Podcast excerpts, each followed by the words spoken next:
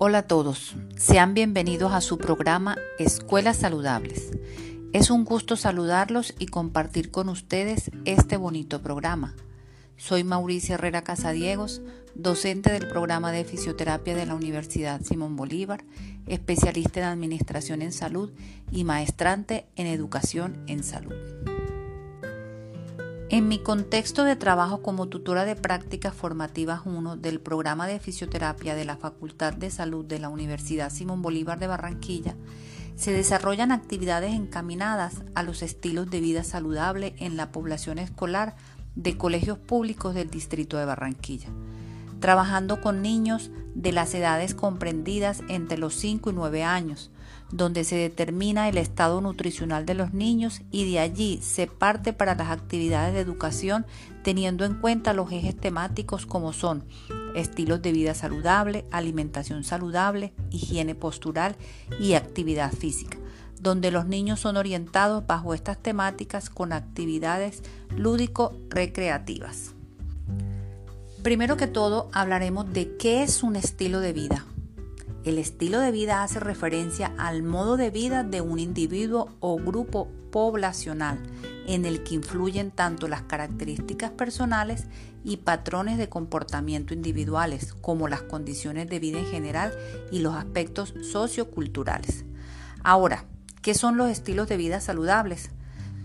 Estos son considerados como un conjunto de hábitos de comportamiento y conductas que llevan a los individuos a alcanzar un nivel de bienestar y satisfacción plena de sus necesidades en la vida.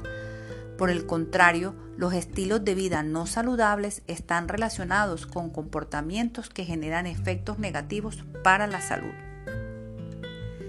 Debemos de tener claro que las primeras etapas de la vida del ser humano son consideradas decisivas para la adquisición y consolidación de los estilos de vida saludables. La niñez que tiene lugar en la etapa escolar resulta la más adecuada para el establecimiento de hábitos saludables que puedan mantenerse a largo plazo. La adolescencia es considerada la etapa de consolidación de los comportamientos provenientes de la infancia, así como también el momento de la vida en el que se incorporan nuevos hábitos y formas de vida propios adquiridos durante esta etapa en sus diversas formas de socialización. Los estilos de vida de las personas pueden conducir a comportamientos considerados no saludables y por ende se convierten en factores de riesgo para las enfermedades crónicas no transmisibles. Llevar un estilo de vida saludable se relaciona con la reducción de enfermedades crónicas no transmisibles. Los estilos de vida se ven modificados por cambios de tipo social, económico, cultural y psicológico, a los que se deben enfrentar durante su proceso de formación.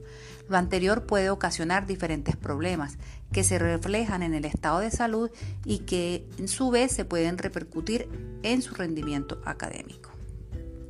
La escuela es uno de los entornos más importantes en la vida de la población infantil y juvenil, pues es allí donde pasan la mayor parte de su vida diaria. Además se considera el marco ideal para identificar los factores protectores y de riesgo en esta población. Por ello, la medición y el monitoreo de los estilos de vida en el ámbito escolar se convierten en una estrategia de salud pública prioritaria que en Colombia, según la encuesta nacional de la situación nutricional del 2010, uno de cada seis niños adolescentes entre los 5 y 17 años presentan sobrepeso u obesidad, siendo el exceso de peso mayor en el área urbana con un porcentaje del 19.2 que en el área rural de 13.4%. Esta información alerta sobre la necesidad de tomar medidas preventivas dirigidas a controlar los factores de riesgo modificables descritos y reconocidos como predictores de obesidad y sobrepeso infantil, como la inactividad física y los inadecuados patrones de alimentación. Durante el trabajo de campo realizado entre noviembre del 2015 y diciembre del 2016 en la región atlántica, 19 de cada 100 niños de 5 a 12 años presentan exceso de peso, 5.7 puntos porcentuales más bajo que Colombia. Para el Departamento del Atlántico, este fenómeno es de 25 de cada 100 niños y para Barranquilla, en su área metropolitana, se presenta en igual condición. 53 de cada 100 escolares dedican tiempo excesivo frente a las pantallas y 14.1 puntos porcentuales menos que en Colombia. Es por esta razón que la promoción de la salud en la escuela y la prevención de la enfermedad se desarrollan a través de los procesos de educación, información y comunicación.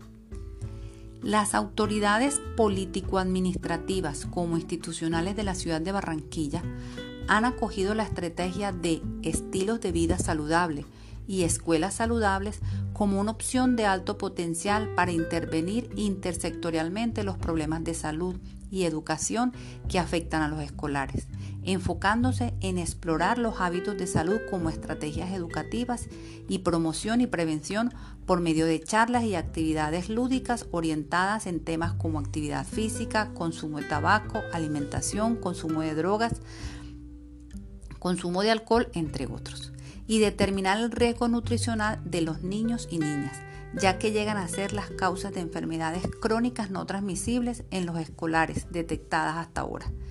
Es por esto que el sobrepeso y la obesidad es una de las problemáticas más estudiadas en la ciudad de Barranquilla y se consideran hoy como un factor que aumenta el riesgo de enfermedad y muerte, donde muchas poblaciones están experimentando una epidemia de exceso de peso que aumenta continuamente, impactando la salud física y psicológica a corto, mediano y largo plazo, sobre todo en niños y niñas en edad escolar.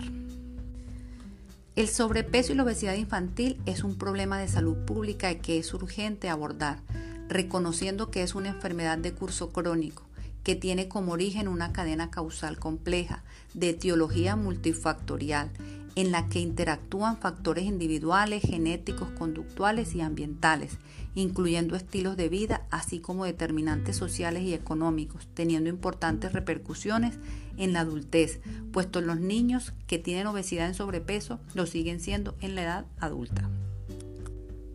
Teniendo en cuenta la magnitud del problema, las consecuencias para la salud y los altos gastos generados a la economía, es necesario seguir avanzando en su estudio. De esta manera se pueden plantear mejores estrategias y mecanismos potencialmente apropiados para combatirla. Hemos llegado al final de este maravilloso programa, no sin antes decirles que cultivar estilos de vida saludable es fundamental para gozar de un bienestar completo, tanto físico como mental. Aunque esto es algo que todos deseamos, a menudo a la hora de pasar para la acción buscamos excusas y acabamos alimentándonos de forma poco conveniente y llevando una vida sedentaria. Esto es una pena, puesto que para conseguir la mejor versión de nosotros mismos basta con incorporar a nuestra rutina ciertos hábitos. Como todo al principio cuesta un poco, sin embargo, la recompensa es muy gratificante, pues qué mejor que cuidarnos a nosotros mismos y a los que más queremos. Ha sido un placer compartir con ustedes este espacio. Los espero en el próximo programa. Que tengan un feliz día. Les habló Mauricia Herrera Casadiegos.